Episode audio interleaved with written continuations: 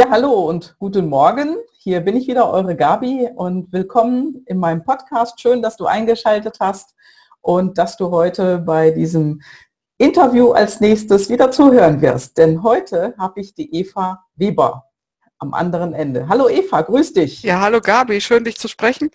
Ja, ja, und vor allem schön, schön sich zu sehen. Das finde ich immer großartig. Und äh, ja, ich sag mal ganz kurz was zu dir, Eva. Äh, also wir sitzen jetzt auch nicht in der gleichen Stadt. Ich bin in Köln, du sitzt in Dortmund. In Wuppertal, um genau zu sein, heute im Homeoffice. Ja. Ah, heute im Homeoffice, okay. Ja, die Eva, die ist ehemalige technische Redakteurin und heute ist sie als Bildungsreferentin bei Tech Team in Dortmund. Und ja, Eva, was machst du da als Bildungsreferentin? Erzähl doch mal ein bisschen was darüber. Ja, zunächst mal, zu, wo ich überhaupt arbeite. Wir bilden technische Redakteurinnen und Redakteure aus. Ähm, ich bin da so ein bisschen Mädchen für alles in dem Laden. Mhm. Also ich äh, bin eingebunden in, das, in, in, die Konzeption von Kursen, äh, betreue auch selber zwei Kurse bin zentrale Ansprechpartnerin für alle Belange, die die Kursteilnehmerinnen und Kursteilnehmer so haben. Also begonnen bei fachlichen Fragen und aufgehört bei persönlichen mhm. Schwierigkeiten. Also wir haben ja zum Beispiel auch relativ viele, die vom, von der Arbeitsagentur gefördert sind und ähm, ja, da zu koordinieren, ähm, die familiäre Situation, die berufliche Situation und die Weiterbildung, das ist manchmal nicht so ganz trivial und da versuche ich den Leuten eben auch noch mhm. weiterzuhelfen. Ja, das muss ja alles irgendwie verzahnt werden und äh, dafür bist du dann zuständig. Ne? Ja, genau. Oder ich helfe dann auch, ähm, also manchmal, mhm. ähm, ja, also es ist nicht mal so, dass es an Motivation fehlt, aber äh, manchmal an, an Sicherheit, ja. Also mhm. ähm, ich denke auch, ähm, na, es gibt viele, die sich da in ein ganz neues berufliches Umfeld begeben mhm. und ähm, sich dann fragen, sind sie in der Lage dazu, das mhm. zu bewältigen? Wie groß sind nachher die Aussichten, da im Job unterzukommen oder mhm. weiterzukommen? Jetzt hast du mir erzählt kurz vorher, dass du eine Studie beginnst. Was hat denn die Studie damit zu tun oder was machst du denn mit dieser Studie? Was, was willst du da herausfinden? Ähm, ja, die Sache ist die, wenn Leute eine, so eine Weiterbildung anfangen wie bei uns, also in das Online-Weiterbildung, ich denke, das kann man aber beziehen auf alle anderen Weiterbildungen, die es auch sonst noch so gibt, ähm, wird geschaut, welche Voraussetzungen bringen die Leute in diese mhm. Weiterbildung ein. Das sind äh, größte, größtenteils zum Beispiel Fachkenntnisse äh, in einem bestimmten Bereich äh, oder Fähigkeiten wie ein Talent zu schreiben, jetzt für die technische Dokumentation vielleicht. Mhm speziell bei Online-Weiterbildung auch äh, die Fähigkeit, mit dem Computer umzugehen oder mit dem Medium Internet äh, Dateien zu bearbeiten und so weiter. Ähm, und es gibt, äh, wenn man jetzt schaut, ist ein Bewerber, eine Bewerberin geeignet für eine Weiterbildung, werden oft äh, sehr Formalienkriterien angesetzt, um, um, um ähm, die Eignung zu prüfen. Und meine persönliche Erfahrung ist, mhm. dass in vielen Fällen das ist meine Erfahrung jetzt aus, aus, der, aus der Beratung, aber auch ähm, was, was man so der Literatur entnehmen kann, ist, es reicht eigentlich nicht nur diese formalen Kriterien zu erfassen, sondern mhm. man muss ähm, diese Vorkenntnisse und Vorerfahrungen in einem weit breiteren Spektrum ähm, betrachten. Beispielsweise mhm. kommt es darauf an, nicht nur, was hat jemand vorher gelernt, sondern wann hat er das vorher gelernt? Ist das mhm. schon 20 Jahre her oder war das erst im letzten Jahr? Oder wenn das jetzt so gerade darum geht, können sich die Leute äh, motivieren dazu, sich hinzusetzen und mhm. äh, selbstständig online zu lernen. Wie groß ist ihre Fähigkeit, ähm, sich alleine am Schreibtisch zu Hause zu konzentrieren oder überhaupt alleine zu arbeiten? Sind die ähm, Menschen, die gerne alleine arbeiten oder lernen die eher in der Gruppe? Inwieweit sind die überhaupt in Lernprozesse ein, eingebunden? Das ist ähm, mhm. mal vielleicht auch nicht, nicht ausreichend nur zu betrachten, was haben die Leute im beruflichen Kontext gelernt, sondern mhm. sich vielleicht auch anzuschauen, was lernen die denn im privaten Bereich. Denn viele sind privat ständig in, in einem Lernprozess, die lernen Sprachen, die machen einen Kurs äh, Yoga, die lernen äh, ein Musikinstrument und all das sind äh, Lernerfahrungen, die sich auch auswirken auf, auf Weiterbildung, in denen die mhm. Leute sind, zum Beispiel was Konzentrationsvermögen betrifft, was überhaupt die Zuversicht darin betrifft, ähm, sich zu sagen, jawohl, ich bin in der Lage, was zu lernen. Mhm. Ja, und dieses ganze Spektrum möchte ich ja. gerne in dieser Studie erfassen und schauen, wie wirkt sich das aus auf Weiterbildungen, in denen die Leute sich gerade aktuell befinden. Mhm. Das äh, hört sich alles sehr interessant an und man kriegt das ja immer mehr mit, weil ja auch gesagt wird, dass die Leute sich nicht mehr so gut konzentrieren können. Äh, ich meine, das wird natürlich so in der öffentlichen Diskussion oft so angebracht ähm, aber stimmt das denn, dass die sich nicht mehr konzentrieren können? Oder vielleicht hat das auch mit Fokus zu tun? Was ist denn deine Erfahrung? Sagen wir mal so, meine Erfahrung ist, das ist äh, sehr stark abhängig von der äh, Situation, in der die Leute sich befinden, mhm. das Konzentrationsvermögen. Also wie gesagt, äh, wie weit Leute in einem Lernprozess äh, drin sind, das spielt natürlich eine Rolle. Jemand, der seit 20 Jahren nicht mehr aktiv irgendwas gelernt hat, der muss erstmal in, an, an einen Lernprozess oder an das Lernen an sich wieder herangeführt werden. Aber das sind ähm, meine Erfahrungen nach ähm, die wenigsten, bei denen das mhm. der Fall ist. Bei den meisten ist das größte Problem eben diese Koordination zwischen Arbeitssuche oder Berufstätigkeit, in der die sind, ähm, familiärem Umfeld, da sind dann kleine Kinder, die, die die natürlich Zeit fordern, dann ist noch der Haushalt und ähm, dann ist man noch auf der Suche nach einem Job und mhm. ähm, dann ist dies noch zu erledigen und jenes noch zu erledigen und diese Verdrahtung von all diesen Komponenten, das ist ja nicht nur so, dass es zeitlich gemanagt werden muss, sondern das muss ja auch organisatorisch im Kopf gemanagt werden. Mhm. Ja, und wenn ich jetzt ähm, am Schreibtisch sitze, was lernen möchte und dran denke, oh, in einer halben Stunde muss ich aber die Kinder vom Kindergarten abholen und in einer Stunde muss das Essen auf dem Tisch stehen, dann ist es natürlich was, was dieser Konzentration nicht wirklich gut tut. Mhm, und ja, ähm, deswegen denke ich, es, es fehlt nicht an Konzentration, sondern es fehlt möglicherweise eher an der Fähigkeit, die ganzen Umgebungsbedingungen auszublenden, mit denen mhm. man zu tun hat. Mhm, ja, ja, Fokus ist das Thema, ne? Mhm. Ja, ja, und und halt auch ähm, zunehmende also ich denke, unsere Welt ist komplexer geworden, als sie früher war, ja. Also mhm. die Zahl der Einflussfaktoren, mit denen man zu tun hat, ist einfach größer. Und speziell beim Online-Lernen ist es zum Beispiel auch so, früher ist man in die Bibliothek gegangen und hat sich ein Buch geliehen und hat dieses Buch gelesen. Heute hat man mit einer Informationsflut im Internet zu tun. Mhm. Und da sich zu fokussieren, da zu, zu wissen, das ist jetzt relevant für mich, das ist weniger relevant, ist viel, viel schwieriger, als es früher war. Und deswegen mhm. ist meine Meinung, es ist nicht die Fähigkeit zur Konzentration geringer geworden, sondern die Einflussfaktoren sind einfach überwältigend und äh, mhm. es ist schwerer, sich darin zu orientieren. Mhm. Ja, das kann ich mir gut vorstellen. Und äh, ja, dabei hilfst du ja dann auch den Teilnehmern. Ne? Da Soweit das eben möglich ist. Ne? Ich, also ich denke, manchmal wäre es gut, äh, man könnte die Leute noch mehr coachen, ja. Mhm. Einzelcoaching anbieten. Aber das ist natürlich auch eine Frage, was kann man so als Bildungsträger leisten? Ja, das ist spannend. Aber sag mal, wie bist du überhaupt auf die Idee gekommen, äh, so eine Studie zu beginnen? Und äh, ja, was ist passiert? Ich meine, du hast ja immer gerne gelernt, also so, so kenne ich dich ja auch. Also das ist ja etwas, du hast ja einen unglaublichen Wissensdrang. Ich habe auch die Vermutung, ähm, dass du intrinsische Motivatoren hast, die Wissensdrang heißen, weil du ja immer Input brauchst auch und lernst und du studierst ja jetzt auch und äh, äh, ja. neben, neben der Arbeit und äh, daraus ist ja die Studie ähm, erwachsen. Wie, wie bist du auf die Idee gekommen? Also ich fange mal bei, beim Lernen als solches an, ja. Also das ist tatsächlich ein, ein, ein, großer Antreiber in meinem Leben. Ich kann mich noch erinnern, damals, als ich mein erstes Studium fertig hatte, ähm, das ich auch schon nebenberuflich gemacht habe. Mhm. Ich habe hauptamtlich äh, in einem Büro gearbeitet und hatte so die Vorstellung, jetzt bist du nächste Woche fertig und dann hast du abends Feierabend, du brauchst nie wieder was abends lernen und du kannst es genießen. Und ich habe das zwei Wochen lang, glaube ich, so etwa zwei Wochen wirklich genossen mit mhm. allen Sinnen mich abends in die Sonne gesetzt und bin was trinken gegangen und habe ein Buch gelesen und dann bin ich unruhig geworden. Mhm. Ja, einmal unruhiger und nach vier Wochen äh, habe ich es nicht mehr ausgehalten und mich dann für einen Intensivkurs Englisch angemeldet. Okay.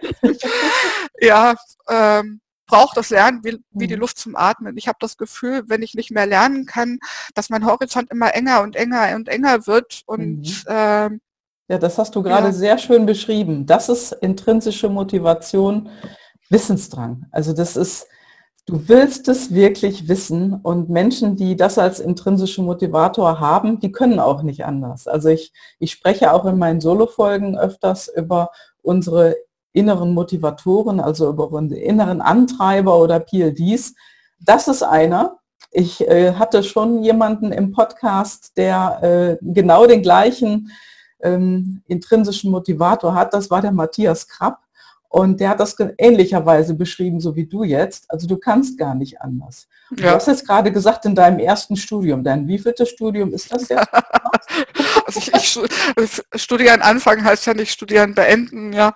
Das ist ähm, richtig, klar. Also ich war auch zwischendrin mal für Informatik eingeschrieben. Ich glaube, ich habe mhm. das auch so halb durch, mhm. bis ich dann gemerkt habe, dass, dass äh, als es so an, an das Thema Hardware ging, dass ich damit nicht wirklich viel anfangen konnte. Mhm. Für Kommunikationswissenschaften hatte ich mich auch mal kurzfristig eingeschrieben und dann eben für das Studium, was ich jetzt nebenher mache, ähm, das ist Education in Media, Lernen mit Medien, ist im Prinzip ähm, mhm man kann so einen Fokus legen. Ich habe ihn gelegt bei, bei Erwachsenenbildung, ähm, ein bisschen in Richtung äh, Personalpsychologie, Personalentwicklung mhm. und äh, ja, es ist äh, ausgerichtet vor allem auf das Lernen online mhm. mit Medien übers Internet. Mhm. Ja, und das, was du jetzt machst mit der Studie, was soll denn da, ähm, also das ist ja Wahnsinn, was du da jetzt in der Vergangenheit schon alles begonnen hast. Klar, das heißt nicht, dass man es beendet, aber bis zu einem Punkt, wo es dir eben Spaß gemacht hast, hat, hast du es ja durchgezogen. Ne? Mhm. Genau. Und äh, was ist denn ähm, bei dir, dass du jetzt dieses ähm, als Studie an die Öffentlichkeit bringst? Äh, was war denn da so der Motivator?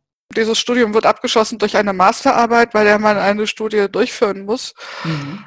Ähm, das ist so der formale Hintergrund, ja. Also mhm. ich, ich äh, habe eine Studie zu machen und ich habe aber den Anspruch an mich, äh, wenn ich eine Masterarbeit schreibe, wenn ich eine Studie durchführe, dann muss es ein, ein Thema sein, was mir am Herzen mhm. liegt.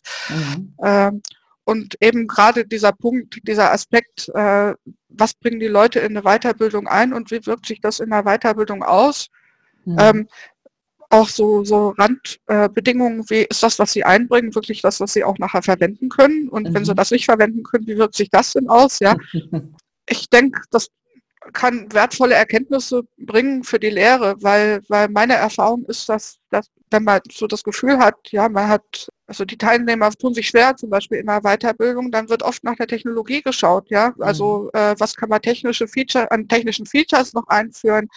Wie, kann man an dem System noch irgendwas ändern? Äh, Wenn es mhm. äh, gut läuft, dann schauen die Leute noch, äh, was kann man in der Navigation ändern und wo. Also eigentlich wird ja. das Ganze dann mit, mit Clicky Bunti überfrachtet auf der einen Seite und es ist so, wie du vorhin gesagt hast, wir sind alle so vielen Informationen ausgesetzt heutzutage, wir können das gar nicht mehr äh, richtig kanalisieren, wir können das gar nicht mehr voneinander trennen und im Prinzip wird dann in vielen Online-Weiterbildungen das Gleiche gemacht und da wird immer nach der Technik geschaut und dann Ja, oder, oder, oder eben nach dem Content, ne? also mhm. nach dem mhm. Inhalt. Also man, man, man schaut danach, ähm, welche Inhalte vermittelt man den Leuten, was müssen mhm. die wissen, um, um, um nachher präpariert sein in, zu sein in dem Job. Und das ist ja auch mhm. alles wichtig. Also ich möchte das äh, jetzt gar nicht mal so unter den Tisch kehren. Und mhm. äh, es spricht ja auch nichts dagegen, ähm, neue Technologien einzusetzen. Mhm. Aber äh, eine Technologie ist letztendlich nur ein Tool, um etwas zu vermitteln. Mhm. Und was mir oft fehlt in der Betrachtung ist, das ist so die, diese menschliche Seite. Und ich denke, mhm. Menschen sind einfach ähm, per se durch, durch, die, durch die Medien heute überfordert.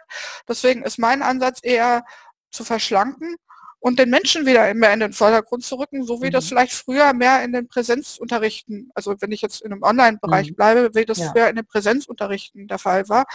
Und wie gesagt, und aufgrund der ähm, Vielzahl von, von Einflussfaktoren, mit denen man zu tun hat und auch auf der Vielzahl von äh, Bildungshistorien, mit denen man zu tun hat bei den Menschen, muss, glaube ich, auch der Blick ähm, auf mhm. ähm, die Vorkenntnisse, auf die Lernerfahrungen der, der Teilnehmenden in, in Weiterbildung ein bisschen anders ausgerichtet werden. Weniger, mhm. Äh, weil der eben auch auf inhaltlich Formales sehr stark fokussiert und das ist, wie gesagt, aus meiner Sicht zu wenig und ich denke oder hoffe bei meiner Masterarbeit eben da Erkenntnisse gewinnen zu können, aus denen man vielleicht ableiten kann, mhm. wie man Lehre auch verändern kann, um den Menschen wieder ein bisschen mehr gerecht zu werden und um ja. Druckraten zu senken. Ja, ja, da bist du ja, da bist du ja auch nicht alleine. Da auf dem Gebiet tummeln sich ja auch in anderen Bereichen natürlich auch äh, weitere Personen, die ähnliches sagen. Ja. Dass also alles zu verschult ist bei uns äh, weniger auf den Menschen geachtet wird, achtet wird, ob das jetzt in der Schule ist, im Studium oder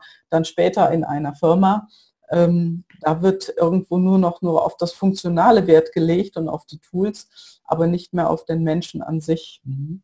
Ich habe mal, äh, ich hab mal mitbekommen in irgendeiner Untersuchung, die wurde allerdings in den USA gemacht, das war vor ein oder zwei Jahren, ähm, dass es dort plötzlich eine Zahl gab, äh, dass ach, über 80 Prozent der Menschen, die Online-Kurse kaufen, die nicht zu Ende machen. Ja. Mhm. Also im also Prinzip ist, kannst du das bestätigen, ne? Damit.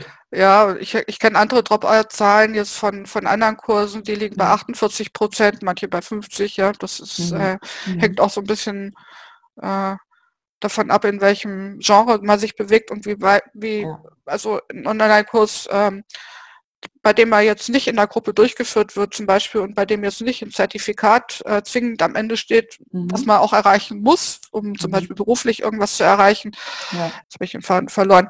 Also je, je eigenständiger man entscheiden kann, bleibe ich jetzt dabei oder, oder lasse ich es lieber sein, desto höher ist, glaube ich, auch die Dropout-Rate, ja, weil, mhm. weil sobald dann irgendwie beruflich was dazwischen kommt, irgendwelche mhm. anderen Dinge zeitlich fordern, da sind die Leute weg, wenn die dann nicht irgendwie drangehalten werden. Mhm, okay. Ja, Aber selbst bei den geleiteten 48 mhm. Prozent etwa, ja. Mhm, mhm. Das ist schon viel. Ja. Ja, ja finde ich super, was du da jetzt machst. Und ähm, was willst du mit deiner Studie dann bezwecken? Was soll da am Ende rauskommen? Soll da eine Zahl rauskommen? Oder soll da eher rauskommen, wie kann man das verändern, äh, dass die Menschen wieder mehr ähm, dranbleiben oder mehr Spaß daran haben und nicht abspringen? Sagen wir mal so, ich, was ich, was ich jetzt analysiere oder meine mhm. Studie ist ja eine quantitative Studie, das heißt, ich bekomme natürlich in erster Linie Zahlen, mit denen ich mhm. dann äh, mir Zusammenhänge anschaue. Beispielsweise den Zusammenhang zwischen, zwischen den Vorerfahrungen, der Art der Vorerfahrungen, die die Leute mhm. einbringen und ähm, ihrer Wahrnehmung der Weiterbildung, in der sie sich gerade befinden. Was sich daraus dann nachher ableiten wird, das hängt natürlich von den Ergebnissen ab, die ich, die ich erhalten möchte, äh, erhalten ich erhalten, ich erhalten werde. Ja, genau. ähm. Ja, alles gut. Du bist ja hier nicht im Test, hör mal. Das wäre noch schöner. Ähm, ja, wie gesagt, ich, ich mhm. äh, hoffe, mir, hoffe mir Erkenntnisse dafür für die Lehre daraus ziehen zu können. Ja, und äh, ja, also den, den Link zu deiner Studie, äh, den äh, kann ich ja von dir bekommen, um den nachher ja. auch in die Show Notes reinzupacken. Ne? Sehr gerne. Ja. ja, genau. Ja, da wollen wir natürlich auf, ähm, auffordern, hier auch, äh, dass bitteschön alle ähm, liebe Podcast-Hörer und Hörerinnen, beteiligt euch an der Studie.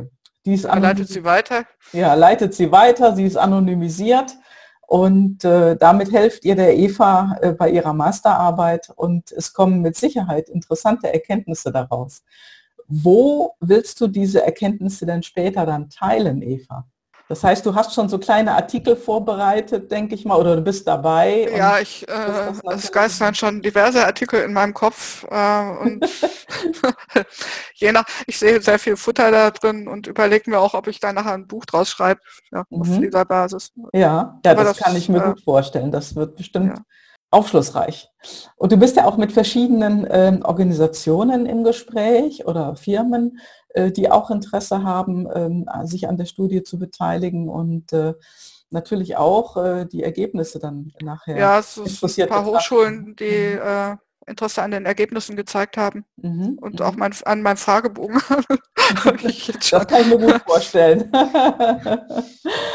Ja, also das ist schon spannend. Also so wie ich dich auch kenne, bist du da unglaublich akribisch vorgegangen und sehr sorgfältig auch vorgegangen.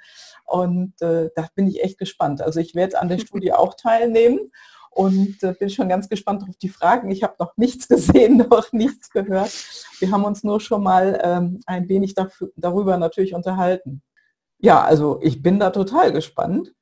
Also auf die Idee einfach mal zu kommen, ich finde das ja faszinierend man liest sowas ja immer von großen Organisationen. Ne? Also wenn dann so große Firmen solche Studien in die Welt bringen, da steckt ja immer irgendwie so ein dickes Paket noch dahinter und dann solche Connections. Und du bist ja jetzt als Privatperson da unterwegs. Das ist ja nochmal eine ganz andere Hausnummer. Ne?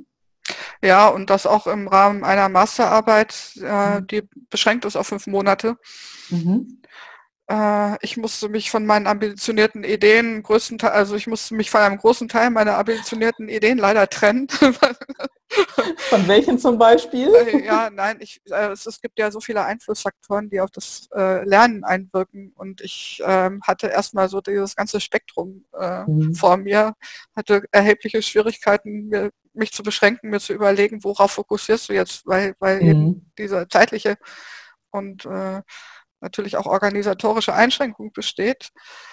Ich, ich möchte da jetzt noch nicht viel, allzu viel zu erzählen. Das wird in meiner Diskussion der Massearbeit, äh, werde ich das wieder aufgreifen können, ja, weil, weil Mhm. das wirklich ein unglaublich großes Spektrum ist. Es kommen Mhm. ja auch noch diese ganzen Aspekte rein, wie Motivation, ähm, die den Leuten zur Verfügung stehen. Ja, es sind schon Herausforderungen. Wann musst du damit fertig sein? Das heißt, äh, wann, du sagtest fünf Monate, wann ist Schluss? Ähm, Anfang September, Ende August, Anfang Mhm. September Mhm. muss, muss die Arbeit eingereicht Mhm. sein, ja. Okay. Also liebe Leute, bitte beteiligen. Ich packe den Link in die Show Notes. Ach so, der Link wird äh, also Mhm. bis Mitte Mai voraussichtlich online sein. Ja, okay, gut. Das heißt, du gibst mir Bescheid, ähm, wann ich den dann in die Show Notes reinlegen soll. Ich habe ja auf jeden Fall deine Kontaktdaten, die ich dort mit reingebe. Und wenn einer vorher schon mehr wissen möchte, der kann sich ja gerne an dich wenden. ne, Mhm. Im Vorhinein. Das ist ja super. Mhm. Ja, Eva, gibt es irgendein Vorbild für dich auf dem Gebiet oder auf überhaupt ein Vorbild für dich mit dem, was du machst? Das musst du überlegen, ne? Gibt es anscheinend keins.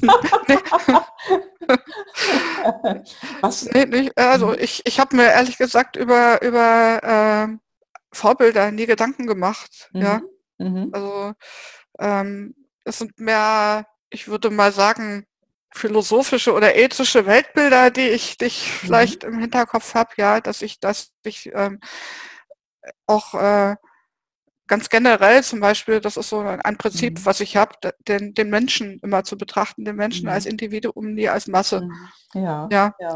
und das zieht sich durch mein ganzes Leben durch und das könnte man so vielleicht als Leitbild äh, Mhm. auch und als ein, ein Motor meiner Massearbeit auch sehen, ja. Mhm. Aber Vorbilder im Sinne bestimmter Menschen oder sowas, nee, da müsste ich jetzt wirklich Mhm. sehr lange überlegen. Mhm. Ja, es muss ja auch nicht sein. Also wenn das eher so eine philosophische, philosophisches Leitbild ist, das ist ja auch ganz spannend und äh, da befindest du dich mit Sicherheit nicht allein in dieser Welt. Ne? Eva, was machst du, wenn du die Masterarbeit zu Ende hast? Du schon das Studium der Ich muss gestehen, dass ich schon wieder auf Seiten von Universitäten unterwegs war, um zu gucken, was ich so als nächstes studieren könnte. Nein, äh, Also in deinem Leben kleines, wird es nicht langweilig, ne? äh, nee, also mein kleines Nebenprojekt ähm, ist ja im Moment meine Englischkenntnisse auf Vordermann zu bringen. Das Mhm. äh, möchte ich dann noch etwas forcieren, um dann wirklich Mhm. auf ein Level zu kommen, auf dem ich sein möchte, gerne. Mhm. Und äh, ein anderes Projekt, was ich anvisiert habe, das hat jetzt gar nichts, äh, ist so ein bisschen in eine andere Richtung. Ich habe früher mal Akkordeon gespielt und würde das ganz gerne mal wieder reaktivieren irgendwann. Sehr schön. Ja, Ja. ja, es hört sich gut an. Also ich bin echt gespannt, ähm, was du dann als nächstes machst. Also das Ganze in ein Buch zu verpacken, ist natürlich auch eine super Idee. Da Ja, das habe ich jetzt nicht explizit erwähnt, aber Nee, du hattest das vorhin ja gesagt, dass du ja, ja, hast. Ne? ja. Und finde ich gut. Super Mhm. Idee. Mhm. Ich bin gespannt, ob es dann dabei bleibt und äh, inwieweit sich das weiter vorführt, fortführt. Genau. ja, Eva, wir äh, reden jetzt tatsächlich schon eine ganze Weile. Und äh, so gegen Ende unseres Gesprächs habe ich ja immer hier solche Karten ne, Mhm. mit ein paar schönen Fragen drauf, die äh, sehr spontan sind. Ich mische die auch nochmal. Und äh, diese Fragen sind nicht ähm, vorgeplant. Das mache ich ja nie in den Interviews. Und ich ziehe jetzt mal drei. Und da können wir dich ein bisschen besser auch noch persönlich kennenlernen. ich habe jetzt die erste Frage, die hört sich schon gut an. Wenn du eine Sache in deiner Vergangenheit ändern könntest, was wäre das? Gibt es da überhaupt was? ja, bei meinem ersten Studium, also ich habe damals Lebensmittel, Lebensmitteltechnologie studiert. Mhm. Ähm, was ohnehin eine Schnapsidee war, äh, weil ich, ich, ich hatte mir in den Kopf gesetzt, was zu studieren, was ich nicht kann. Ah, okay. Das ist ja auch ein spannender Ansatz. ja. ähm, ja, um, naja, okay.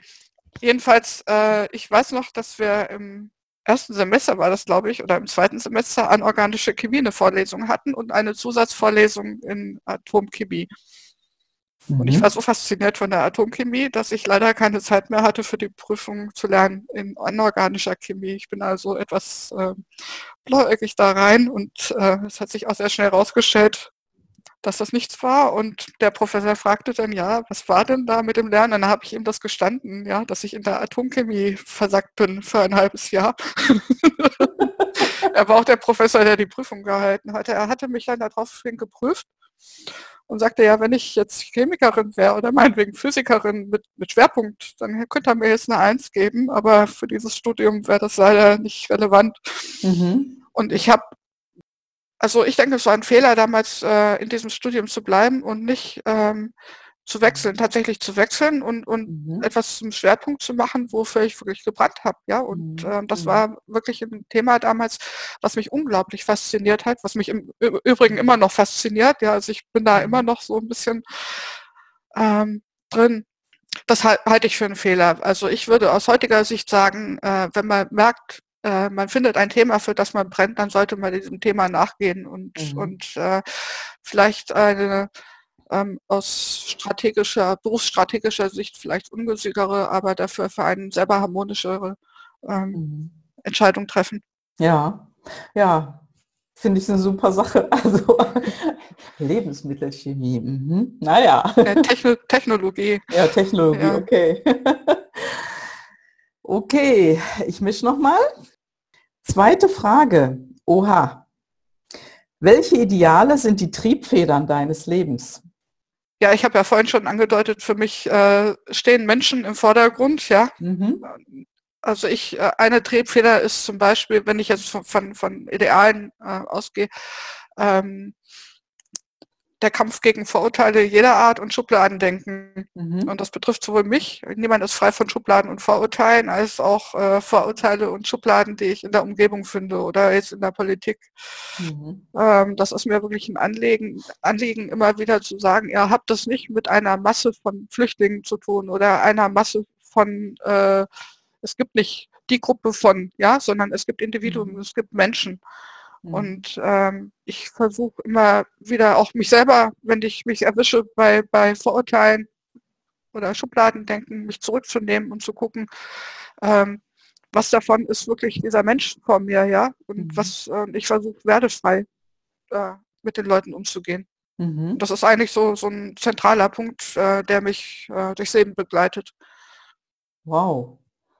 Das finde ich ähm, ganz toll, was du da gerade gesagt hast. Das fehlt uns so ein bisschen in unserer, naja, in der Öffentlichkeit, sagen wir mal so. Wir sind ja. vielleicht alle in der Hinsicht mehr äh, drauf gepolt, da auch nochmal hinzuschauen, aber in der öffentlichen Diskussion und Meinung wird ja mehr polarisiert oft. Ne? Und das ist, ist sehr schade, ja.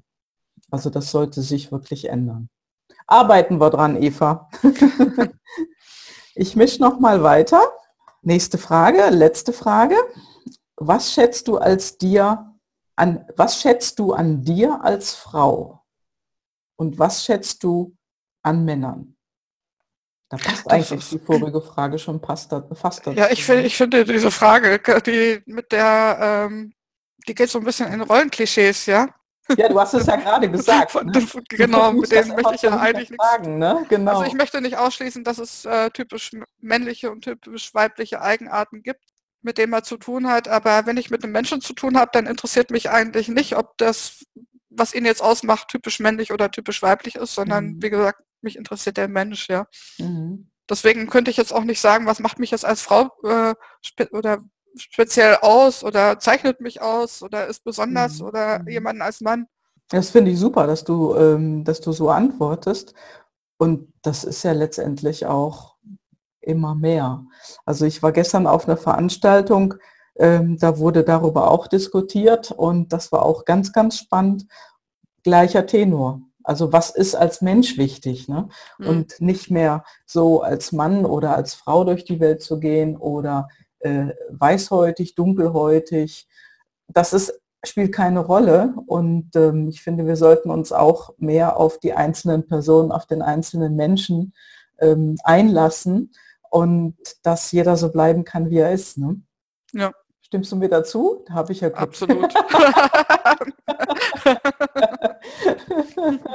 ah, Eva, das war äh, total klasse. Vielen, vielen Dank für dieses Gespräch. Ich fand das wunderbar. Und ich werde, wie gesagt, die Shownotes updaten zum Zeitpunkt im Mai, wenn du mir ähm, den äh, Link zur Verfügung stellst. Deine Kontaktdaten werde ich natürlich früher reintun. Ähm, so kann dann jeder zu dir auch äh, Kontakt aufnehmen, der es möchte. Und ja, ich wünsche dir einfach einen super Erfolg damit. Ja, danke schön. Sehr gerne. Ja, dann drücke ich jetzt auf den Stoppknopf. Das war's für heute, liebe Podcast-Hörer und Hörerinnen. Ja, ich hoffe, es hat euch gefallen, das Gespräch. Und wenn ihr etwas von Eva braucht oder etwas wissen wollt oder vielleicht auch irgendwo, sag ich mal, an den Ergebnissen später interessiert seid, meldet euch bei ihr. Und ich bin schon ganz gespannt, was für Artikel dann da auftauchen in den sozialen Medien, was du darüber schreibst und wie es dann weitergeht. Danke, Eva. Ciao, ciao. Und Tschüss. lass es dir gut gehen. Ciao.